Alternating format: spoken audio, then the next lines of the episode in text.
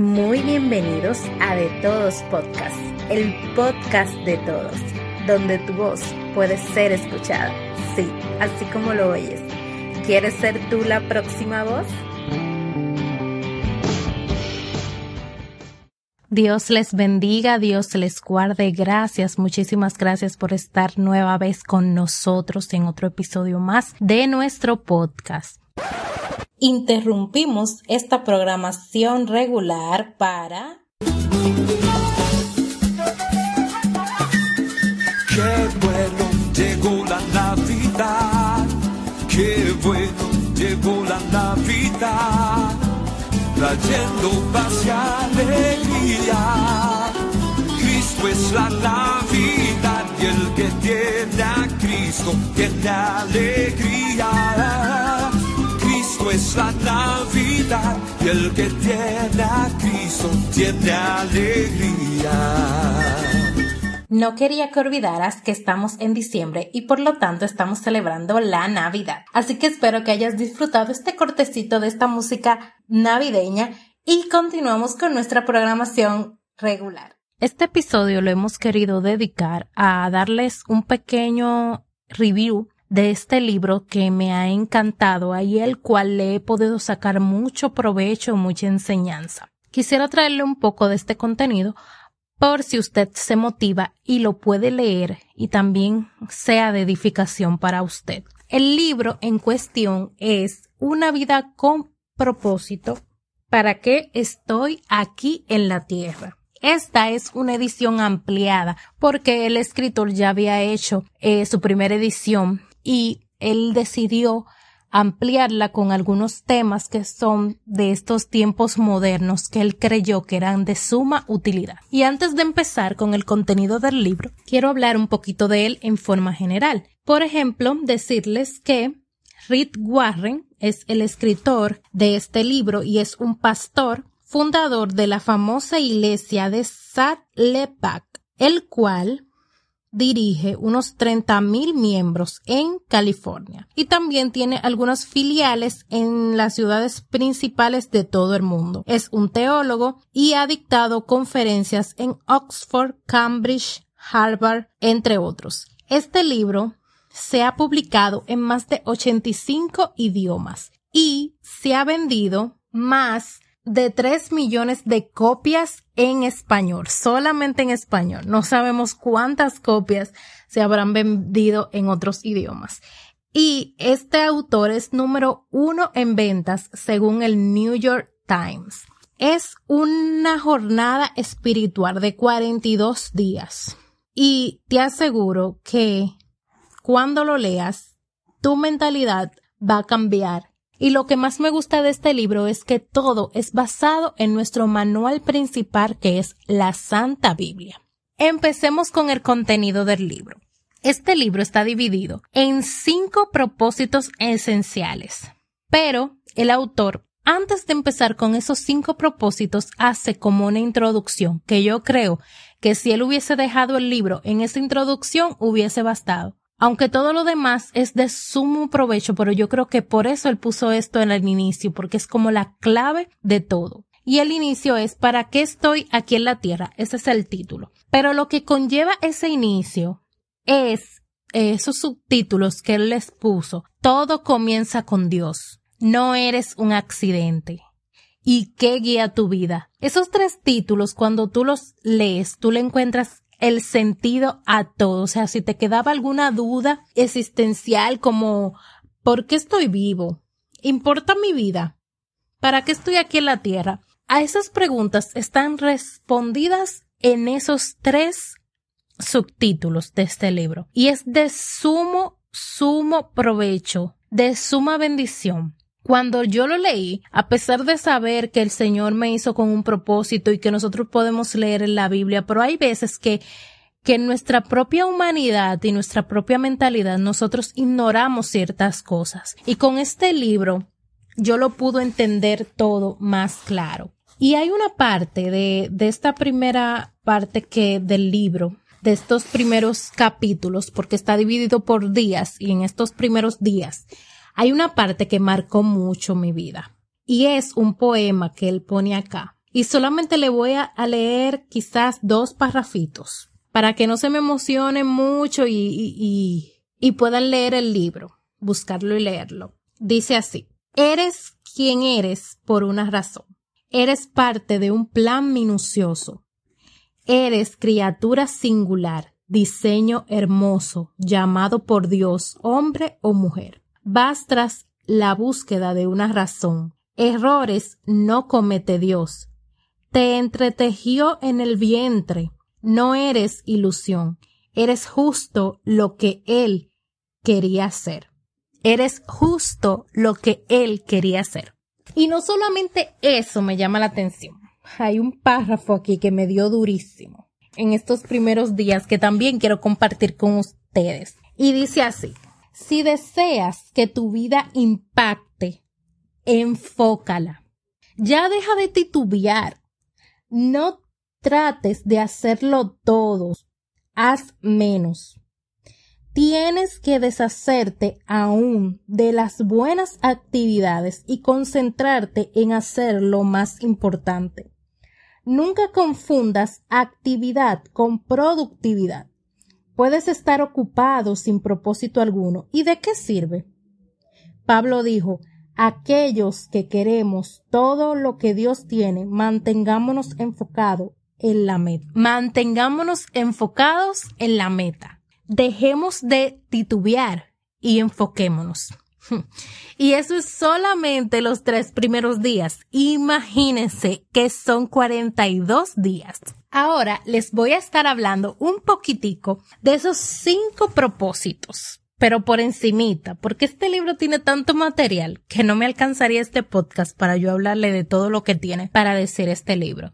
El primer propósito es, fuiste planeado para agradar a Dios. Y dentro de sus subtítulos están las formas de agradar a Dios, que una de ellas es la adoración. También está hacer sonreír a Dios y parte de esas, de ese hacer sonreír a Dios está confiar en Él, obedecerle y mostrar una actitud de gratitud. Y otra es hacerse mejores amigos de Dios. Estos son algunos de los subtítulos que están dentro del primer propósito. Y cuando ustedes puedan leer este libro, y espero que así sea, van a entender esta forma de, de la gratitud y del, de la adoración y, y el obedecer a Dios y esa relación que debemos tener con Dios, que es una forma de agradarle. El propósito número dos es, fuiste hecho para la familia de Dios. Y aquí me explotó la cabeza. Yo que vengo de nacer en un hogar cristiano y que siempre he tenido una relación con mi congregación, o sea, siempre he estado en una congregación, siempre he estado en una comunidad. Cuando leo todo lo que este escritor explica de lo que nosotros, cómo nosotros fuimos creados para pertenecer a la familia de Dios, a esta comunidad, es algo que, que es una revelación grandísima. Y dentro de esto, subtítulos, podemos ver la importancia del amor. Y aquí él habla de que necesitamos el amor para vivir en comunidad, en una congregación, con mis hermanos y hermanas en la fe. Necesitamos el amor. Y luego él habla de la congregación y la familia, de los beneficios de uno pertenecer a esta congregación, de lo que uno debe hacer, de los deberes que uno debe de tener de, con su congregación, de cómo uno debe cuidar su congregación, porque muchas veces nosotros estamos en una iglesia y pensamos que todo es el pastor, todo es el líder, todo es el diácono, todo es el ministro. No, nosotros como parte de esa comunidad, como parte de esa congregación, nosotros también tenemos un deber, tenemos una responsabilidad, tenemos un carácter que debemos asumir dentro de la congregación. El detalle con la que este autor lo describe, con citas bíblicas, con vivencias, con experiencias propias, con recursos que él pone a disposición para que las personas puedan seguir creciendo en este conocimiento, es algo que hay que sacarle todo el provecho posible, hay que, hay que escudriñarlo y ver la importancia que hay que darle a esto. El propósito número tres es, fuiste creado para ser como Cristo. Y siempre escuchamos que debemos ser como Cristo. Claro que sí. Pero en los subtítulos que él pone, es que vemos de verdad, nos adentramos a ese, a ese verdadero ser como Cristo, ese verdadero carácter de Cristo que debemos nosotros manifestar en nuestras vidas. Dentro de los subtítulos tenemos la obra del Espíritu, la obra del Espíritu Santo en nosotros. Cada uno de, los roles que el Espíritu Santo toma en nuestra vida y que nosotros debemos practicar. Dios quiere que crezcas, o sea, la manera en que Dios quiere que crezcas los métodos en que Dios quiere que crezcas y también vencer los problemas y las tentaciones. Esa es otra manera de ser como Cristo, porque si recordamos la historia, Jesús pasó por una tentación. ¿Cómo él la venció? ¿Cómo él pasó esa tentación y salió victorioso? Es otra forma de crecer en Cristo, es otra forma de ser como Cristo. Y esto él lo explica en el libro. Propósito número cuatro formado para servir a Dios. Y aquí sí de verdad se me explotó la cabeza, porque yo siempre he creído que, o más bien en, estos últimos tiempos en que he podido madurar, he creído que mi don es el servicio. Pero el servicio de todo el mundo. El servicio no es solamente de una sola persona o de ese que dice, ah, yo tengo el don de servicio. El servicio es para cada uno de los creyentes. Todos fuimos creados para servir todos fuimos creados para servir. Quizás no como yo, quizás no como tú lo haces, pero todos fuimos creados para servir. Y en uno de los subtítulos hablas de eso, creados para el servicio. Y en otro, utiliza tu forma a tu favor. Y aquí, ese tema es una cosa increíble porque cuando nosotros decimos, ah, no, yo tengo que, yo soy así, yo no puedo hacer esto, yo soy asado y yo no puedo hacer esto, no. Utiliza tu forma a tu favor cómo tú eres, cuál es tu personalidad, cuál es tu carácter. Porque cada uno de los discípulos tenía un carácter diferente. Cada uno tenía una personalidad diferente, pero ¿qué? ¿Eso le impidió hacer el servicio para el Señor? No. Ellos utilizaron esa forma de ser o esta, este carácter, esta personalidad a favor de la obra. Y lo mismo nosotros tenemos que hacer. Esa personalidad que nos caracteriza a nosotros, debemos utilizarla para el servicio del Señor. Y en este libro habla sobre eso. Y a mí me encanta cómo él detalla forma, porque él hace como si fuera un acróstico. Y quiero compartirlo con ustedes. F, formación espiritual. O, oportunidades. R, recursos. M, mi personalidad. A, antecedentes. Y entonces ahí él empieza a detallar cada uno de, de esos eh, de esos factores, la formación espiritual, las oportunidades de, para tu corazón, tus recursos que tú puedas usar, los talentos naturales que tú tienes, las habilidades que tú hayas adquirido y tus antecedentes, tu personalidad. O sea, tú, él habla en tu personalidad, que somos diferentes, que cada quien tiene su forma de ser, que somos un ADN indistinto de todas las personas en el mundo. Nadie es igual a nadie. Y que ese, esa personalidad que, que es única porque solo tú eres tú, tú lo tienes que usar a favor del servicio del Señor. Además, habla de los antecedentes y aquí tengo que hablar un poco de esto porque es una, una enseñanza magnífica la que aprendí a través de, de esto. Y es que todo lo que te haya pasado en tu vida, todo lo que te haya pasado en tu vida, bueno, malo, entre dos, todo, todo, tiene que ser usado para el servicio del Señor. ¿Cómo que las cosas malas pueden ser utilizadas para el servicio del Señor? Fácil. Ese error que tú cometiste en el pasado, esa tribulación que, que te pasó, ese percance en el camino, ese tropezón, eso te puede servir para tú hablarle a alguien más de esa experiencia de tu vida y que esa persona pueda ver que hay un cambio. Si es una enfermedad que pasaste, que te trajo muchos tormentos, pero te sanó el Señor, eso puede servir a otra persona para que esa persona sepa que el Señor sana, que el Señor hace milagros, que el Señor cambia las vidas, que el Señor transforma eh, las familias, que el Señor transforma tu personalidad, tu carácter, que el Señor te hace una nueva criatura. Todo eso sirve para el servicio del Señor. Y aquí Él hace como un, un recuento de lo que nosotros debemos de pensar cuando hablamos de antecedentes. Por ejemplo, los familiares, los educacionales, los vocacionales, los espirituales, los ministeriales y los dolorosos. Y aquí es lo que yo te hablaba anteriormente. ¿Qué has aprendido de los problemas, lesiones, aguijones y pruebas? Cada cosa que nosotros pasamos en nuestra vida, nosotros aprendemos algo de eso. Y eso no puede servir para, para llamar la atención de alguien que necesite una palabra de aliento, que esté pasando por lo mismo que tú pasaste, que no encuentre una salida, pero nosotros encontramos una salida en Jesús. Y entonces ahí es el momento de nosotros utilizar nuestros antecedentes para el servicio. Y esas son de las poquitas cosas que podemos leer en este libro. Y por último, el propósito número 5. Fuiste hecho para una misión. La misión que tiene todo creyente. O sea, la misión 1A. ¿Cuál es esa misión 1A? Id por todo el mundo y predicad el Evangelio a toda criatura.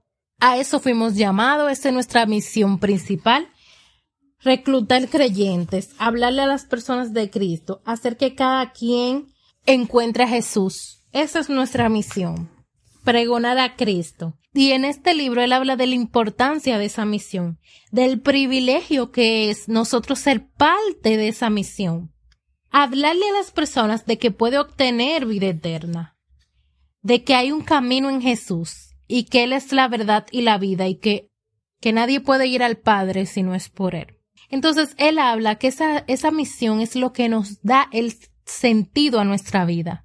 Por esa misión fue que nosotros aceptamos al Señor y para esa misión es que estamos aquí en la tierra, para pregonar el Evangelio de Cristo. Ahora bien, en este último propósito, Él establece que que van a establecerse unas trampas, que van a venir unas trampas en tu vida. Y él habla aquí de la trampa de la envidia, que es muy peligroso caer en esa trampa. Y además también él añade la trampa de complacer a la gente. Esa trampa de que necesitamos la aprobación de fulano o que Perencejito no diga que, que sí, que eso está bien para nosotros hacer el servicio que debemos realizar a Dios. O que si yo no recibo dos comentarios buenos de la gente, no voy a seguir diciendo que Jesús es bueno y maravilloso en mis redes sociales, o que si la gente no le da like cuando yo pongo un versículo bíblico en mi, en mi Instagram, entonces yo no voy a seguir haciendo eso porque a la gente no le gusta o no le llama la atención. La trampa de complacer a la gente. Ahí hay que detenerse a pensar mucho. Y este es el último día de, del libro. Y en la última parte él pregunta, ¿la opinión de quién es la que importa? ¿Por la aprobación de quién es que vivo? Unas preguntas muy fuertes, pero que debemos analizar. Yo me llevo de este libro muchas enseñanzas. Creo que no solamente lo leeré una sola vez, creo que debo de leerlo varias veces, porque creo que cada vez que lo lea voy a, a tener una enseñanza que quizás pase por harto.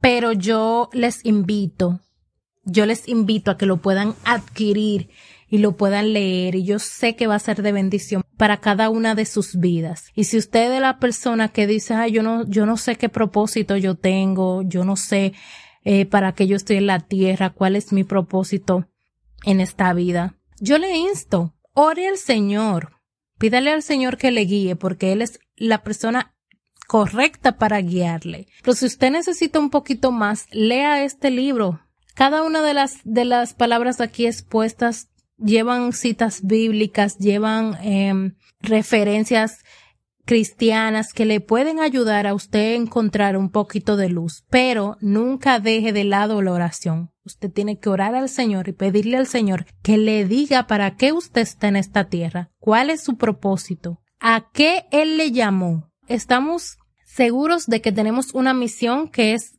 universal que es predicar el Evangelio de Cristo a toda criatura. Pero cada uno de nosotros tiene un servicio que hacer para el Señor. Algunos son maestros, algunos son profetas, algunos son pastores, algunos son músicos. ¿Cuál es el propósito que Dios tiene para ti? ¿Cuál es el servicio que tú le das al Señor? Antes de que se acabe el año, debes de preguntarte, ¿para qué estás aquí? ¿Qué es lo que le vas a dar al Señor? ¿Cuál es el servicio que le vas a dar al Señor? Para que empieces un año enfocado en ese propósito y en ese servicio que le vas a dar al Señor. Espero que estas palabras hayan sido de edificación para ti y que puedas motivarte a leer este libro y encontrar el propósito de Dios para tu vida. Antes de finalizar, quisiera informarles que nuestro podcast está alojado en otra plataforma, la cual es una página web www.podcastrd.com, el cual es una plataforma que aloja podcast dominicanos. Allí nosotros tenemos un perfil que usted puede ir a puntearnos con estrellitas también puede dejarnos comentarios y además visitar nuestro perfil como podcaster y chequearlo y si quiere también dejarnos unos puntitos por ahí, se lo vamos a agradecer. Es una plataforma totalmente gratuita. Recuerde que nosotros todos los sábados traemos un tema edificante para usted y que si usted tiene cualquier duda, comentario, pregunta, no dude en dejarnos un mensajito por nuestras redes sociales. Estamos en Instagram y en Facebook como de todos podcast. Si usted no conoce a Jesús y necesita una ayuda o una guía para acercarse a Él, que nosotros podemos ayudarles a encontrar el camino hacia nuestro Señor y Salvador Jesucristo. Dios les bendiga, Dios les guarde. Hasta la próxima.